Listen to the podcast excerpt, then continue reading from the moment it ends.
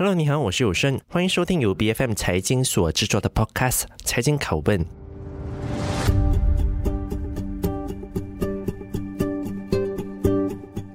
二零二三年财政预算案在上周终于出炉了。不知道在听节目的你是否还感到满意呢？我想很多人在这份财案还没公布之前，其实还是保持着一个比较期待的态度。毕竟这是首相兼财政部长拿督斯里安华执政后第一份的财政预算案，总体的拨款是达到三千八百多亿令吉左右，也是再度创下史上最高的纪录。希望我国的经济可以持续发展，也同时缓和社会之间贫富不均的差距。但到底这份预算案对我国接下来的经济发展会造成什么样的影响？而对于不同阶层的民众而言，是糖衣还是毒药呢？我们今天很高兴有诺丁汉大学经济系的助理教授肖赛子博士来给我们分析这份预算案对我们的影响。肖博你好，有声你好，听众朋友们大家好，我是赛子。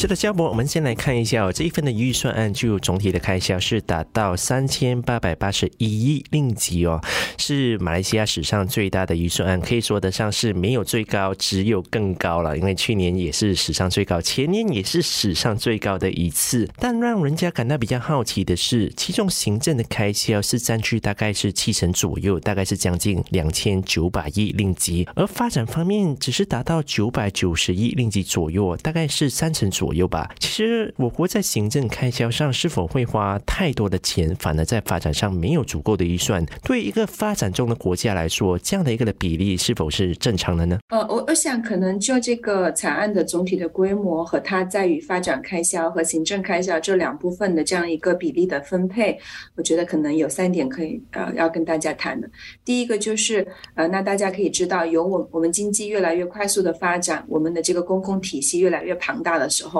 自然而然，我们也需要越来越多的开销去支持这样的一个发展的目的，或者是说公共体系运营的一个基本的一个请效率的一个维持。那我想说，从一个积极层面来看的话，发展就无论是发展开销还是公行政开销，它的这个增大，也在间接着说明我们的经济是在稳步的向这个乐观、向好的趋好的这样的一个扩大的方向在走的。如果大家会发现，哎，连续好几年我们的这个政府的财政预算案，我们的行政开销、发展开销都在削减的话，反而大家需要担心了。嗯、那第二个，根据马来西亚呃过往很多年来的这个预算案的这个分配的比例来看，其实我们的这个行政开销一直都是占据一个比较相当呃大的一个部分，大概都是在呃六十五到七十五之间的一个比例这样子徘徊。嗯、所以我觉得这一次预算案虽然可能行政开销仍然是占这个大块头的，但是我觉得根据历史的数据来看，这并不是一件呃令我们诧异的一个事事情。那第三个，我觉得可能这跟团结政府上台之后，安华上台之后，他的执政的理念和他的执政的这样一个规划是有明显的这样的一个关联的。就大家可以看到，哪怕在预算案前他多次喊话，和这一次预算案公布了之后，他一直在强调说要逐步的提升我们这个公共部门的这个。跨部门和部门内的这个执政的一个效率问题，相对于发展，比如说比较中长期的发展，比如说我们的这个工业大蓝图规划，可能会到今年的七八月，对不对？然后可能他们政府在逐步提出来，所以可能我的一个猜想是，行政开销的这样一个呃稍小规模的扩大，可能跟政府在目前的现阶段或者是近期想着重啊、整顿目前的一个公共体系，通过一些数码化的手段去提升它的执政的一个。效率和计划是比较不谋而合的。嗯，那可能关于发展的开销，可能是在大概看到就是七八月之后，或者是明年的时候啊，我觉得可能大家可能会觉得，从明年开始发展开销的这样的一个波幅会越来越更大的大幅的进行一个增加。大家不要忘了，就是我们提到的一个二零五零年马来西亚想要达到这个碳综合的这样的一个目标，诶，但是大家会发现，现在我们还没有提出任何一个关于达到碳中和的一个具体的执行的一个方案。或许这个是明年财案会重点关注的一个发展开销的一个部分。我们再从这一份的预算案几个数据来了去看呢，包括说今年我国的经济增长目标是要达到按年增长百分之四点五嘛，那对比去年的百分之八点七的话，其实这一个的目标是大概是少了一半。其实按照你的观察，马来西亚当前面临什么样的一个的经济挑战呢？呃，我觉得先说这个呃八八线和四八线，大家不要从这个数字的绝对值上有任何的一个担忧，嗯、这可能在我们经济学中叫做一个低基数效应。大家可能通俗的理解就是在疫情的时候，大家的这个不管是生活也好，经济也好，工作收入也好。都有了一定的这个损伤，跌到比较惨。那可能我们来到去年的时候，经济比较蓬勃的发展，主要受受惠于我们的这个国内的消费和国内的这个投资都非常非常的兴旺。我们有了一个非常快速的反弹和复苏的一个势头的出现。那前一年你跌得比较惨，去年你反弹之后，那你跟前一年比，按年进行比较，那我觉得出现一个八八线的一个增长涨的势头，大家也就很容易理解了。诶。但是我们二零二二年增长的表现非常好，复苏的非常快。那今年只要我保持一个比较相对不那么差的一个水平，我当一个良好学生，我不要当一个优秀学生。我跟去年比的话，那我的增速可能就没有那么快了。所以这是一个按年的一个比较。那我想说，就这个四点五八线而言的话，这个绝对数值本身是一个很差的数值吗？就全球范围内或者是区域范围内都不是的。大家可以看到的是，无论是最近世界银行。还是国际货币基金组织 IMF 出具的很多预测的报告，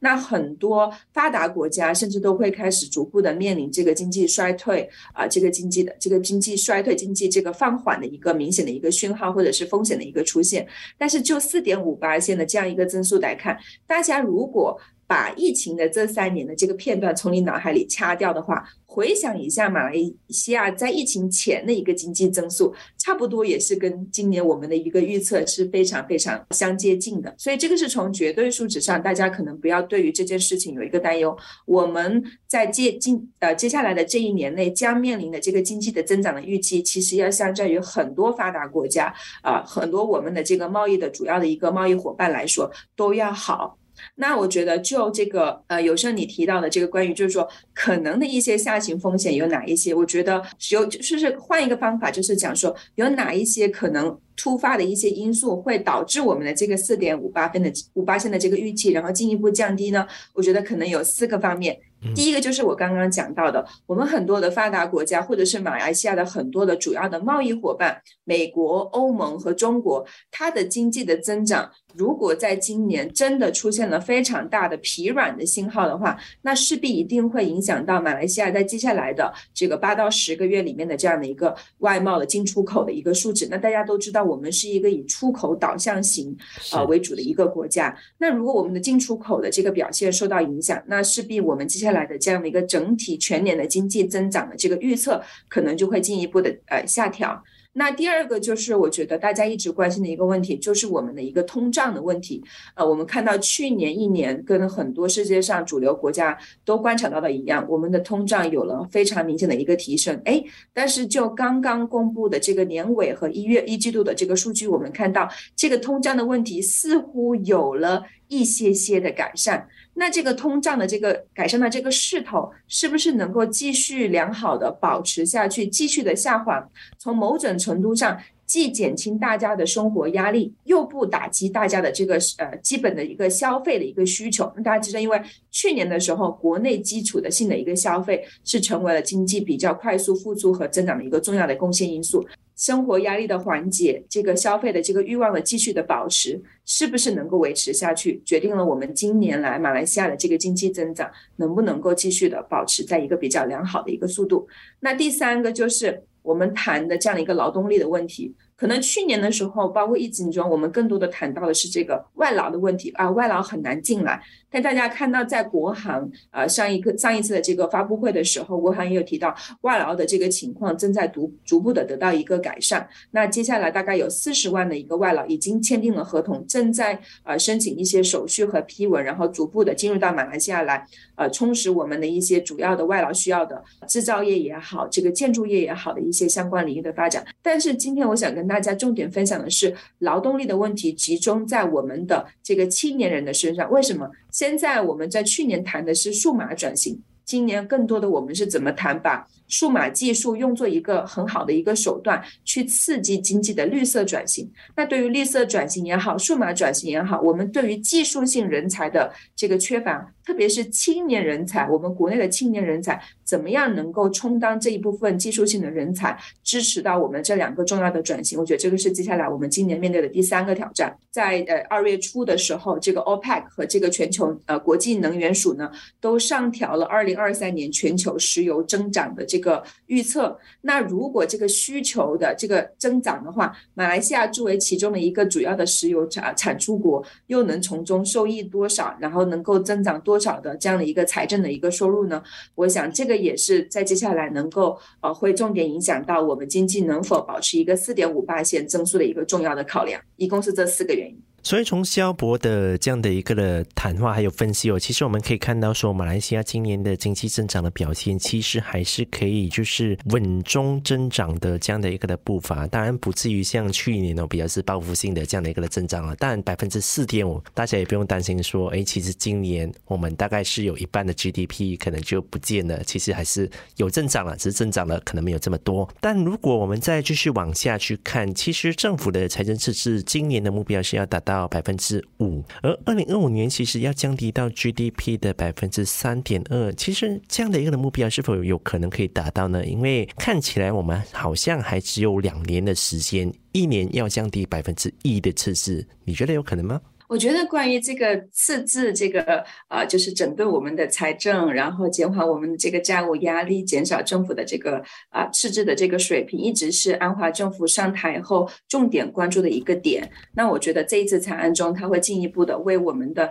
啊、今年的这个赤字，甚至是这个三年后的赤字设下一个目标。我觉得这个大家也应该啊、不会觉得说很惊奇。那我想关于说谈到这个赤字，有两个重要的方面是大家一定不能忽视的。第一，我们在谈到赤字的时候，谈到这个啊、呃、国债问题的时候，大家不要谈赤字色变，或者是谈债色变，因为如果我们看一下过去的这个历史数据的话，如果我没有记错，应该除了一九大概九四年到九六年大概这三年的期间内，马来西亚的这个财政预算案是没有赤字的预算以外，其他的每一年都是有赤字预算的，包括其他的很多发展中国家、发达国家，它的这个预算成分里都会有一个关于赤字水平的一个一个预估，所以这并不是一件非常新鲜的一个事情。第二，从我们的整个预算案，包括我们的 GDP 的营收、财政营收、税务营收来看的话，更多的情况是马来西亚的这个赤字的这个这个预算是用于了我们到我们的发展开销中来。所以，如果你在担心说，哎，赤字这个东西可能会增加我们的人民负担，增加政府的财务负担，其实它并不是的。可能从很大程度上，它反而会用于到我们的这个发展开销中来的话，为大家创造更好的、更好的工作岗位、更好的这个基础设施的话，让我们的这样的基本的生活水平。业界的这样一个经营的水平有所提高。那第三个就是刚刚我提到的，如果更多的次之的预算是跟我们的发展开销相关联的，如果我们的最终目标是去减少、减缓政府的这个财政压力，那我们减少的这一部分的钱，是不是、呃，能够在没有被 cut 掉那部分钱上，还能够用到最正确的位置上，发挥最大的一个效用？大家会想到说，哎，我省了这笔钱，但是我们没有，并没有得到什么好处，得到什么收益的话，那这个才是大家更需要担心的一个点。按照你的观察，其实我们再去看哦，其实谈到关于国债还有赤字的部分，包括说时常政府提到的，现在的国债可能是一点五兆，可能占的比例大概是呃 GDP 的六成左右，然后财政赤字其实也是大概百分之五。其实这方面我们是值得来到去为这件事情来去感到焦虑吗？还是你觉得说，其实这样的目标反而还是可以？再稍微提高，如果降下来的，反而会影响到我国的经济发展。我我觉得这个是总体上去控制这个财政的这样的一个盈余的一个水平，或者是说控制到它财政的一个赤字。总体上来说，通过整顿财政的这样的一个拨款的一个布局，提升所所用的每一分钱上的这样的一个效率，用到最正确、最需要的地方上。我觉得这个毫无疑问是一个正确的事情。只是说这个水平的多少。取决于我们的未来的发展方向，我们的发展目标是要到哪个地方。嗯、所以我才说，大家对于比如说国债这件事情也一直非常担忧，觉得说，哎呀，每一个人一出生一睁开眼，每一个小朋友就背着多少的债。但是你不要忘了，国债根最根本的一个目的就是通过发债，然后用于到我们的一个长久的一个发展开销上面来。那最终的目的也是为了为我们创造更好的生活，提高更多的这样的一个就业岗位和更好的一个这个行业产业的一个发展。而且就我们的国债水平来看的话，我们的国债大部分的这个债还是以马来西亚本币的形式在进行啊、债券的这个发售的。所以我觉得我们的这个外币的这样的一个债券的这样的一个还债风险的一个担忧。我觉得并不是非常非常大，风险也非常非常低。那第二个就是大家在关注国债这个问题的时候，不要只是关注它的绝对的数值，而要关注我们是否有能力偿还。那如果我们是否有能力偿还的话，我们用一个相对比较客观的一个一个角度来看，就是我们的一些外国的一些投资者，哎，大家对于我们的债券市场还是非常有信心啊。第三个就是。那大家都知道，比如说我们借了房贷，我们借了车贷，诶，你会知道我大概需要借多长的时间，我多长内需要偿还，这个跟国债的道理也是一样的。有多少钱我国家是立刻需要还给别人的，有多少钱是我可以慢慢慢慢有一个长远的规划进行还的。那就马来西亚的情况来看，我们的中长期的债务这个需要偿还的大概还是在五十七八千左右，嗯，所以我们需要去还债的这个急切的这个急迫的程度的压力也并没有那么大。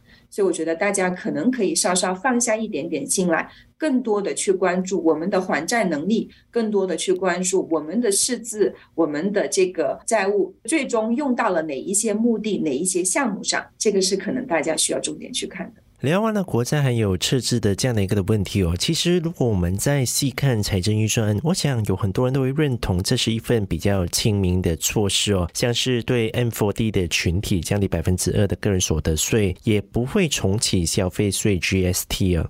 但其实这份的预算案对于这样的一些的措施，比较亲民的措施，其实对于一般的民众会带来什么样的帮助？我觉得从这个首先从 M40 就 M40 的这个角度出发，这个确实是。是一直疫情发生以来，一直就是被大众所。这个千呼万唤始出来，终于得到关注的一个群体，嗯，呃，因为他们是我们的这样的一个国内消费的一个主流的一个群体，但是大家都知道，有大概二十点一八线的 M 四十的人群，在疫情期间，因为工作的收入啊、呃，因为家庭的这个债务的压力等等的一些呃呃财政上方面的一些问题，掉到了 B forty 的这个呃收入的这个族群里面了，而且在过去的三年里，中产阶级的这样的一个呃得到的一个福利的配套的支持跟呃 B 四十的群体来比的话，一直是相对比较疲弱的。所以我觉得从这一次上，呃，无论是说以减缓他们的这个税务压力，还是说啊、提供很多的这样的一些技能转型啊、技能提升培训的一些配套，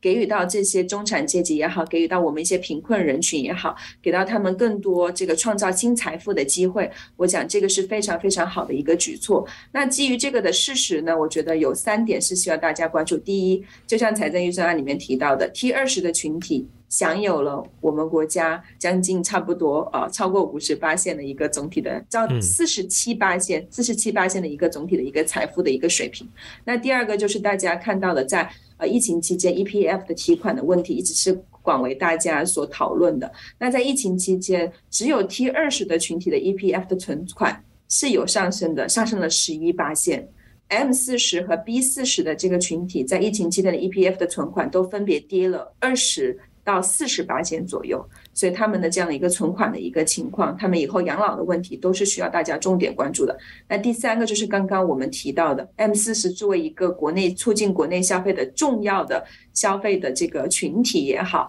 还是说他们在疫情之间啊、还啊、这个。嗯，受到的这样的一个经济的一个冲击也好，我觉得这些都是他们被值得关注的一个理由。当然，我们觉得说这一份的预算案呢是比较亲民，但也有一部分的人觉得是不太亲民的。比如说刚刚我们提到的，也就是 T20 这样的一个的群体哦，包括说其实预算出来之后，我们都看到很多的评论都有认为说这份的预算案是借富济贫的这样的一个的预算案哦。这句话可能听上去可能会有点重，因为也不至于说哇是完全是抢劫的那一个的态度，但它确实是有这样的味道的。因为安华就推出一些可能对有钱的人不太友善的一些。些的措施，比如说像是奢侈税啊，也有像 T20 的群体就是征税，但是对于这样的一个群体而言，可能不是很好的一个的消息哦。你会怎么评价安华向富人开刀现阶段是否有理呢？我觉得我们可能说这个劫富济贫这件事情可能有只有点言之过重。那我想团结政府的最终目的是想要在某种程度上通过税务制度的改革，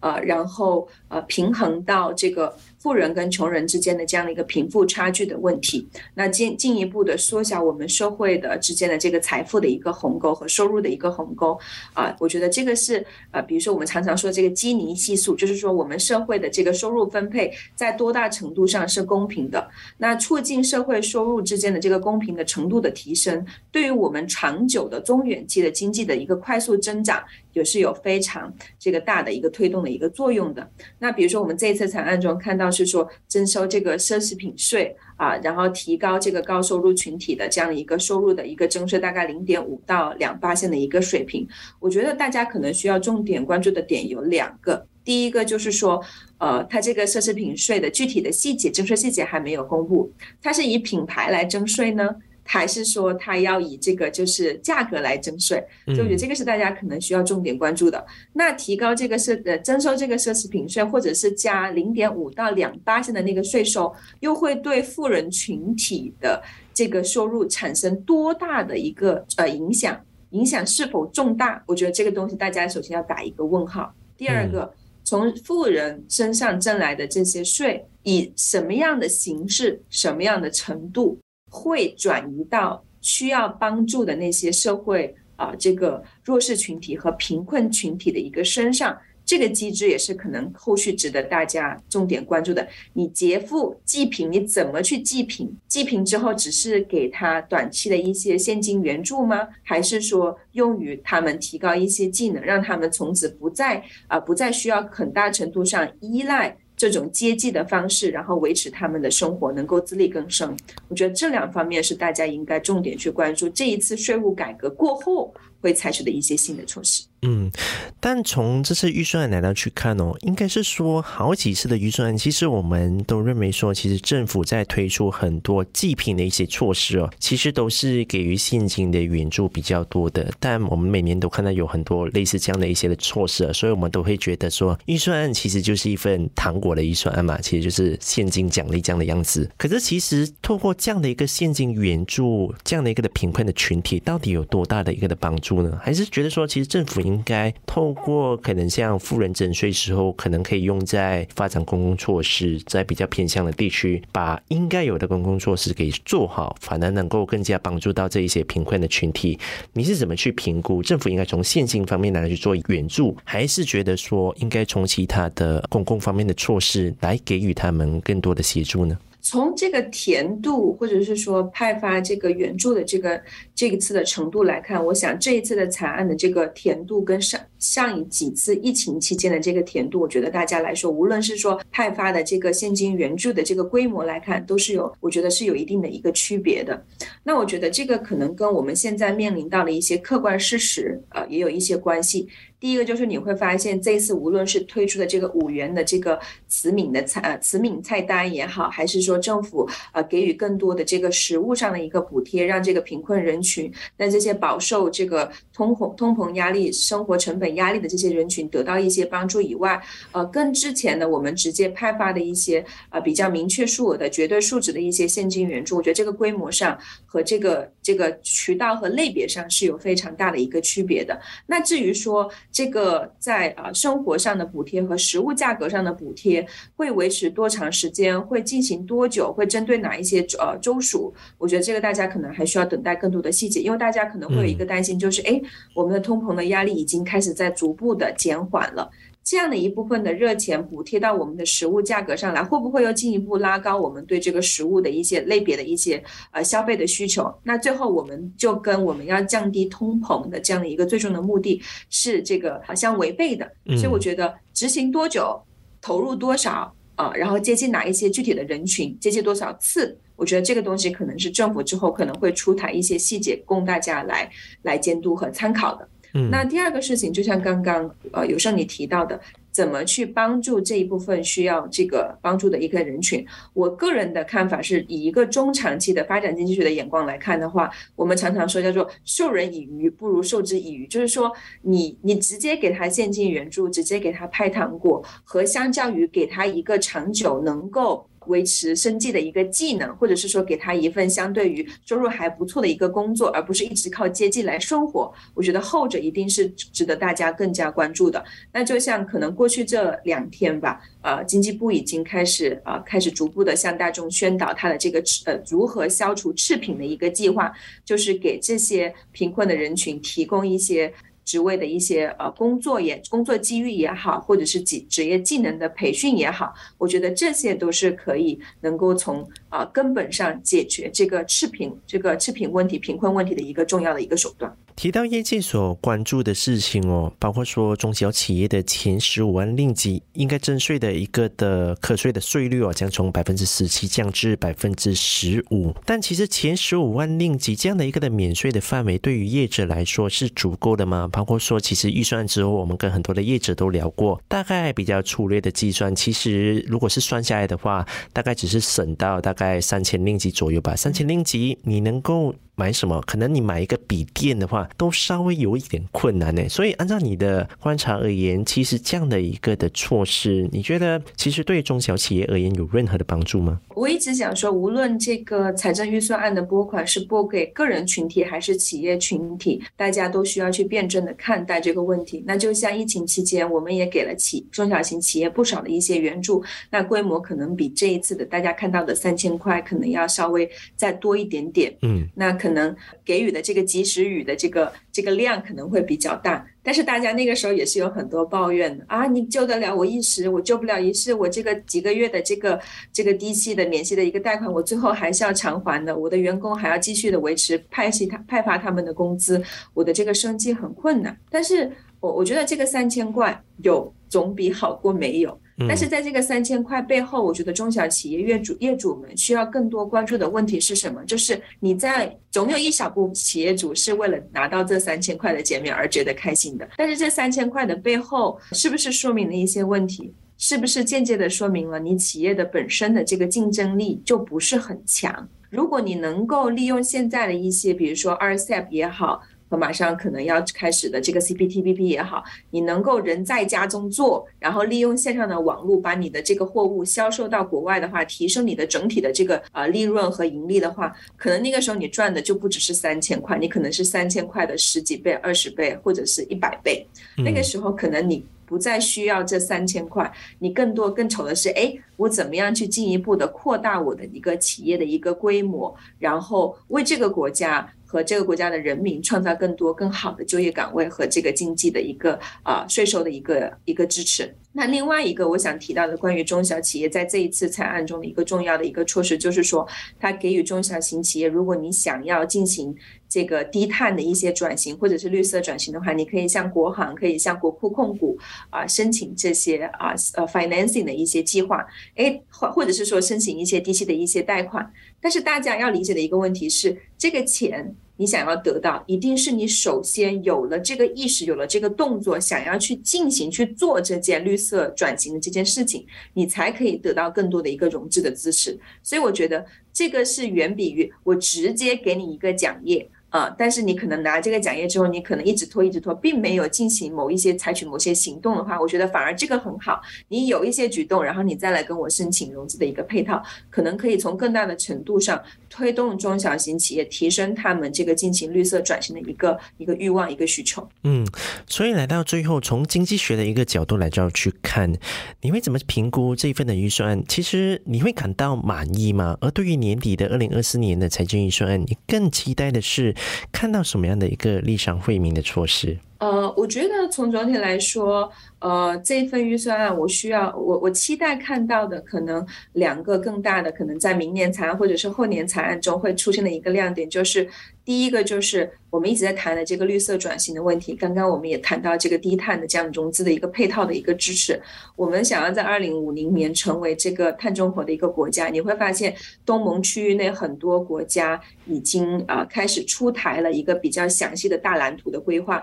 嗯。政府如何可以有步骤、呃有计划的实现这个目标。但是我们现在马来西亚还没有出现呃这个大蓝图的这个规划，或者是一些相关的更加中远期的一些配套的措施还没有出现。我想这个是我对于下一份预算案的一个期待。第二个，如果你呃把这一份的预算案，然后你关注一些性别问题的话，比如说关于女童啊，关于一些妇女方面的一些拨款的话，我会希望说下一次的预算案，呃，我们的整体的预算案真的是在向一呃一份 gender responsive 的这个 budget，就是说性别预算案的这样一个方向在努力的。呃，我们更多的不是说只是给予那些为了鼓励呃已经因为要生孩子的情况，然后能够重像希望重新把这些些这个啊妈妈们然后回到。把他们吸引回职场上进行再就业，给予一些这个现金上的一些资源，或者是给予一些税务上的奖励。我也希望是说，呃，能够出台更多的有利于女性就业，然后有利于缩小这个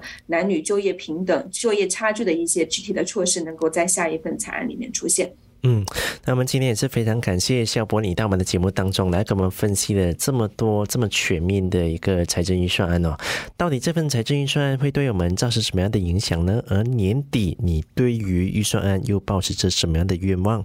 欢迎你在我们的节目中特别留言给我们。财经凯问是 BFM 财经制作的节目，你可以在财经的网站和 BFM 的网站以及各大 Podcast 平台收听到我们的节目。这个节目呢是在每逢星期三更新。对我们的节目有任何的意见，都可以 pm 到我们的脸书专业。我是谭友胜我们下期见。